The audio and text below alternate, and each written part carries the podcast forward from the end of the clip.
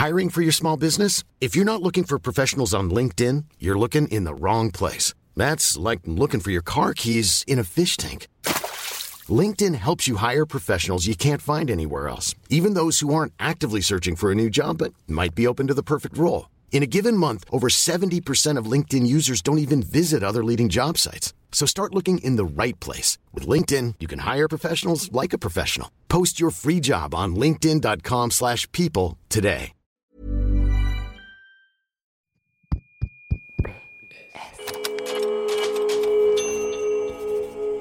Postscriptum. Le podcast qui ouvre un nouveau dialogue.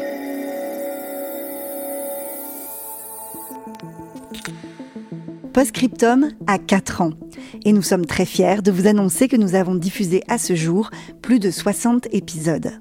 Un kaléidoscope d'histoires, de femmes et d'hommes aux parcours inspirants, mais surtout de dialogues renoués à notre micro. Merci à vous, chers auditeurs, de nous accompagner dans toutes ces rencontres. Pour célébrer cet anniversaire, nous avons eu envie de donner la parole à ceux qui nous ont fait confiance les premiers, en livrant leurs histoires à notre micro. Celles et ceux par qui tout a commencé. Comment vont-ils, quatre ans après le début de cette aventure? Dans les deux prochains épisodes, on vous propose de prendre de leurs nouvelles. Moi, je pensais avoir vécu la plus grande épreuve de ma vie euh, en ayant reçu deux cœurs et un rein, et que j'allais pouvoir retrouver un semblant de vie euh, normale, entre guillemets, de, on va dire, euh, un truc un peu doux, quoi. Et du coup, pas du tout. on m'a annoncé que j'allais être aveugle, carrément. Genre pas de demi-mesure avec moi, quoi. Je vais être aveugle dans les 2 à 3 ans qui arrivent. Et je me prépare, du coup, pour le grand saut dans le noir, quoi.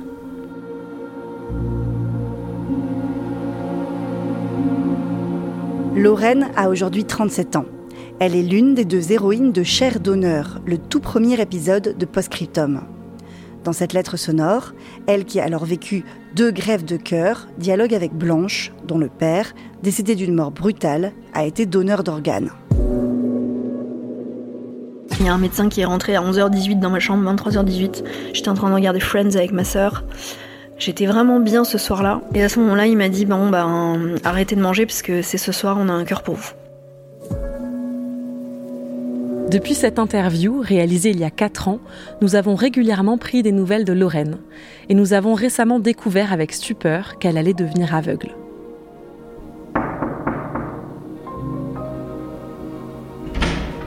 Salut Coucou Lorraine Salut Ali, ça va? Ça va et toi? Ouais, trop sympa de te voir. Ça fait plaisir. Lorraine a accepté de nous recevoir chez elle.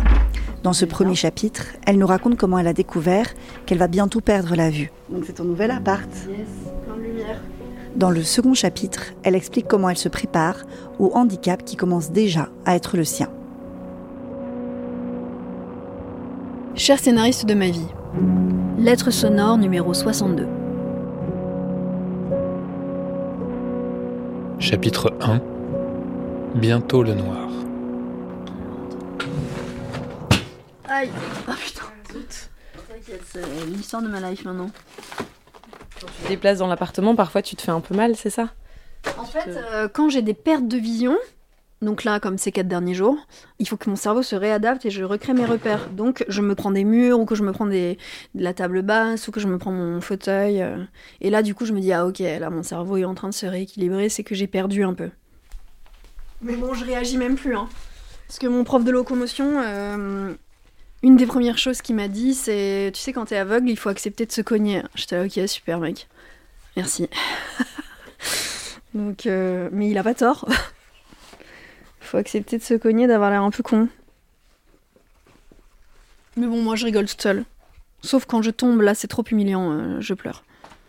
Non mais dans la rue, tu sais, il suffit d'un tout petit euh, rebord de trottoir que la canne décèle pas. ou que- parce que moi j'apprends, mais je, je suis pas encore euh, une as de la canne.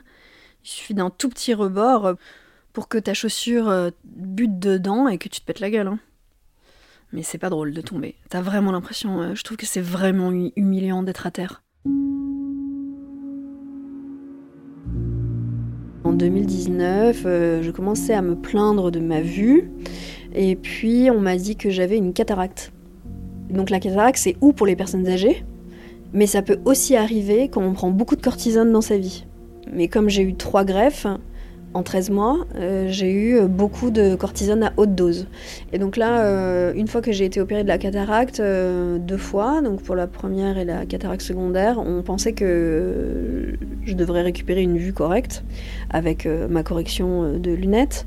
Seulement, je continuais de me plaindre en disant je vois toujours pas mieux, je vois toujours pas mieux. Et je voyais que les médecins étaient un peu désespérés. Ils disaient mais nous emmerde celle-là parce que euh, je voyais pas mieux et qu'ils avaient fait tout pour que je vois. Donc euh, en fait, ils comprenaient pas. Et puis le Covid est arrivé, euh, j'ai pas eu d'examen pendant six mois, à ma grande joie. Hein. J'étais très contente de pas aller à l'hôpital. Seulement, seulement en fait, si j'y avais été, on se serait peut-être rendu compte que je perdais la vue sur les côtés. Et effectivement, jusque-là, tous les examens qu'ils me faisaient, ils me faisaient des examens de champ visuel central. Donc, ils voyaient pas que je perdais la vue sur les côtés. Et donc moi, ma sensation de mal voir, elle venait de là en fait. Et du coup, après pas mal de recherches, en 2021, ils se sont rendus compte que j'avais une rétinopathie auto-immune, une destruction de la rétine, une maladie de la rétine, hein, rétinopathie, et auto-immune euh, fabriquée par, euh, par mon, système immunitaire. Donc du coup, euh, grosse claquade quand même. Parce que moi, je pensais être tranquille, pouvoir construire ma vie avec mon compagnon et avancer euh, de façon sereine, en gérant mes, grèves de cœur et de rein. Et en fait, euh, depuis 2019, je suis sous traitement. Donc j'ai eu beaucoup, beaucoup de traitements jusqu'en mars 2022. ils ont essayé tous les immunosuppresseurs possibles et imaginables, tous les traitements possibles et imaginables pour essayer de ralentir l'avancée de cette maladie auto-immune qui détruit euh, ma rétine en fait. Et après euh, trois ans de traitement, donc entre 2019 et 2022, euh, on m'a annoncé le 22 avril dernier, on m'a annoncé que j'allais être aveugle carrément. Genre pas de demi-mesure avec moi quoi. Je vais être aveugle dans les deux à trois ans qui arrivent. Sachant que lorsqu'ils me l'ont annoncé, il me restait déjà plus que on va dire 10 euh, degrés de champ visuel, 12, euh, sur 180-200. Et là, à l'heure où on se parle, un an après l'annonce de qu'il n'y avait plus de traitement euh, possible pour moi et que j'allais perdre la vue, il me reste 3 degrés à l'œil droit et 6 degrés à l'œil gauche. Là, par exemple, tu vois quoi de moi? Là, étant donné qu'on est à 50 cm l'une de l'autre, je vois euh, tes yeux, ton front, euh, je vois pas si t'as des cheveux ou pas, quoi. En fait, évidemment, plus du coup la personne est éloignée, euh, plus je la vois en entier, mais moins je la vois dans le détail, puisque je suis pas bien corrigée. Là, on est en avril, et donc tu sais que l'échéance, il te reste encore un an et demi, deux ans? En fait, on peut pas vraiment savoir, parce que. En fait, je peux me lever demain matin et avoir perdu un œil. Euh, j'ai aucune idée de quand est-ce que je vais plus voir. Et euh, je ne sais pas de quelle manière est-ce que je vais continuer à percevoir la lumière, par exemple. En avril, ce fameux 22 avril où je suis allée voir le professeur qui m'a annoncé que j'allais perdre la vue, je savais exactement ce que j'allais entendre.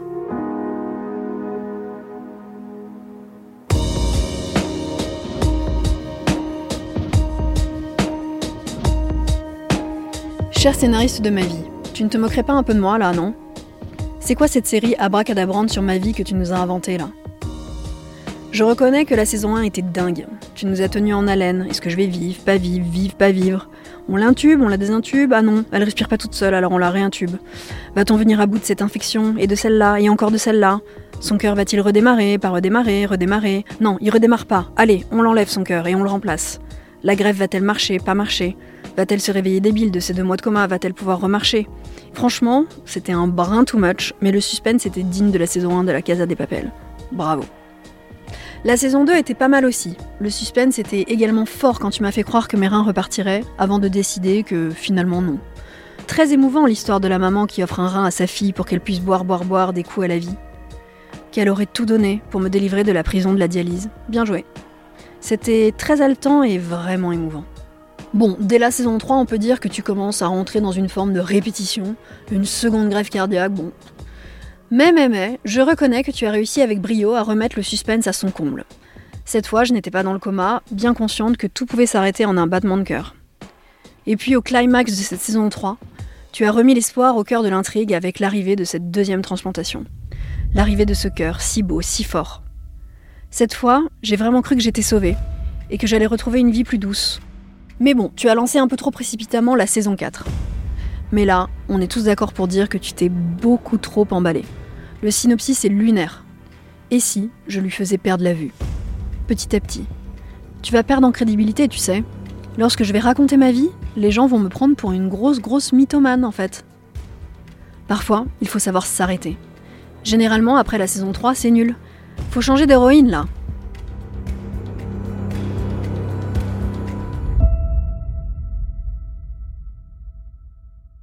J'ai eu des phases de grande terreur en fait, de la sensation de tomber dans un précipice, de tomber dans le vide, euh, peut-être encore plus fortement qu'après mes grèves, j'ai l'impression. Ou alors j'ai oublié, mais j'ai l'impression euh, d'avoir plus peur de perdre la vue. Si on jouait au jeu de tu préfères, te faire greffer un cœur ou euh, perdre la vue, je crois que je dirais me faire regreffer un cœur, alors que mon pronostic vital n'est pas engagé et que je souffre pas physiquement. Ça n'a pas de sens. Mais hum, là, euh, si, si, euh, là vraiment, j'ai l'impression de vivre un truc complètement abyssal. Bon, tu te dis que c'est pas possible. Tu penses que tu vas perdre ton autonomie en fait. Je crois que c'est la première chose à laquelle j'ai pensé. Moi, je me suis déjà battue pour retrouver mon autonomie. C'est la première chose qui m'est venue en tête. Je vais être dépendante. Je vais faire porter ça, du coup, à ma famille, euh, à mon futur conjoint. bref, dépendance, quoi. Après, euh, j'ai pensé au visage des gens que j'aime. Je vais pas les voir vieillir. Mon frère a eu un petit garçon. J'ai peur de jamais savoir à quoi il ressemble. Et moi, en fait, ce qui me fait le plus peur aujourd'hui avec un an de recul, quoi, vis-à-vis de l'annonce, c'est d'être triste en fait et de pas réussir à rester heureuse. Euh, je crois que c'est ce qui vraiment me fait le plus flipper. Parce que je crois que tu le maîtrises pas. Moi, jusqu'ici, j'ai jamais fait de dépression. Euh, j'ai eu des moments de déprime, évidemment. Hein. J'ai des moments de déprime. Il y a des jours où je fous rien dans mon canapé pendant euh, deux jours où je suis une larve et je me dis Ah, ma vie, c'est foutu, c'est fini. voilà, où j'ai beaucoup de tristesse. Mais en règle générale, quand même, je suis heureuse de vivre malgré tout. Et la plupart des personnes qui sont aveugles, euh, que j'ai rencontrées, elles sont très heureuses aujourd'hui. Mais elles sont passées par une phase de déprime. Et euh, moi, j'ai peur euh, de cette phase-là. Si on me disait, t'inquiète pas, tu vas perdre la vue, mais tu vas pas faire de dépression, ça irait. Et puis, cette espèce de peur du noir qui est dans l'inconscient collectif, il y a un truc autour du noir, quoi. Non? Enfin, je sais pas. Il y, a, un, ouais, y a un truc autour du noir. Donc le fait de te dire que je vais plus voir, je trouve que c'est vraiment abyssal. Après, c'est pas ma première épreuve, donc euh, j'ai pas mal de petites techniques pour essayer de tenir bon. Je suis toujours aussi entourée, aussi aimée.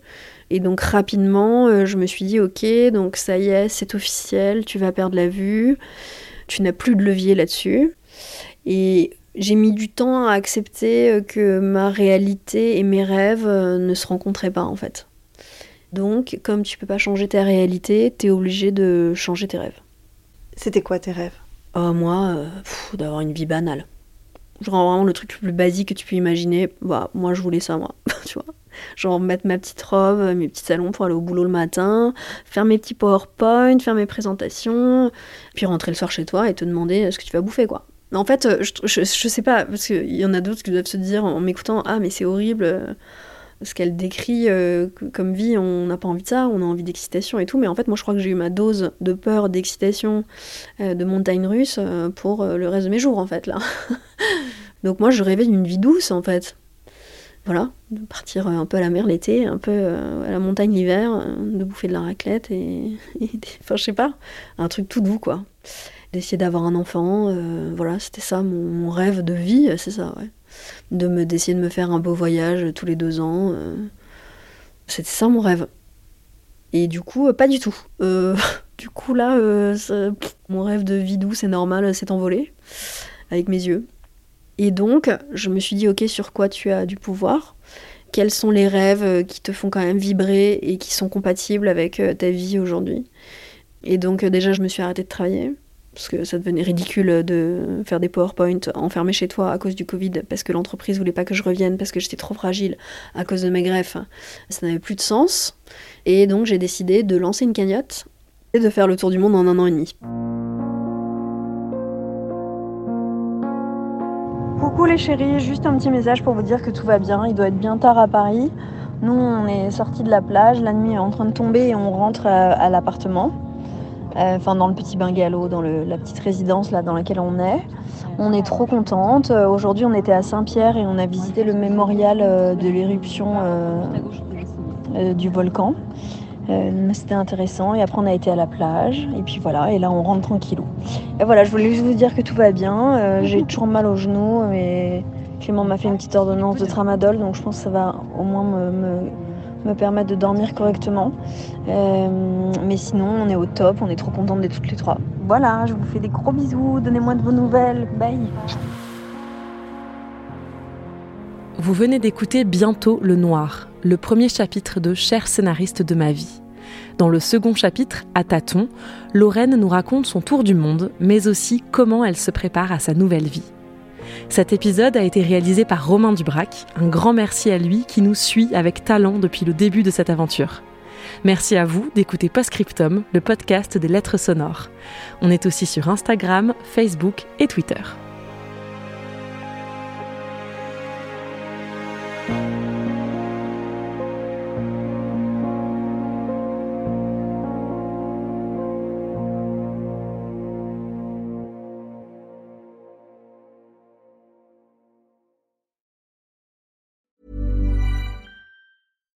When you make decisions for your company, you look for the no-brainers. And if you have a lot of mailing to do, stamps.com is the ultimate no-brainer. It streamlines your processes to make your business more efficient, which makes you less busy. Mail checks, invoices, legal documents, and everything you need to keep your business running with stamps.com. Seamlessly connect with every major marketplace and shopping cart Schedule package pickups and see your cheapest and fastest shipping options from different carriers with rates up to 89% off USPS and UPS rates. And with the stamps.com mobile app, you can take care of mailing and shipping wherever you are. Make the same no-brainer decision as over 1 million other businesses with stamps.com. Sign up with code program for a 4-week trial plus free postage and a free digital scale. No long-term commitments or contracts. That's stamps.com. Code program.